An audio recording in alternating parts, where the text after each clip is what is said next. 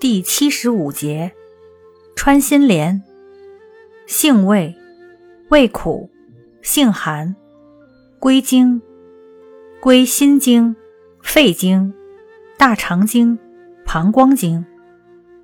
功效，清热解毒，凉血，消肿，属清热药下属中的清热解毒药。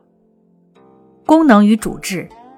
用治感冒发热、咽喉肿痛、口舌生疮、顿咳劳嗽、热淋涩痛、臃肿疮疡；治疗急性菌痢、胃肠炎、感冒、流脑、气管炎、肺炎、百日咳、肺结核、肺脓疡、胆囊炎、高血压、鼻衄、水火烫伤。毒蛇咬伤。用法用量：内服、煎服六至九克，煎剂抑制呕吐，故多做丸散片剂。外用适量。禁忌：服用穿心莲后不可以喝滋补的中药，忌辛辣刺激性的食物。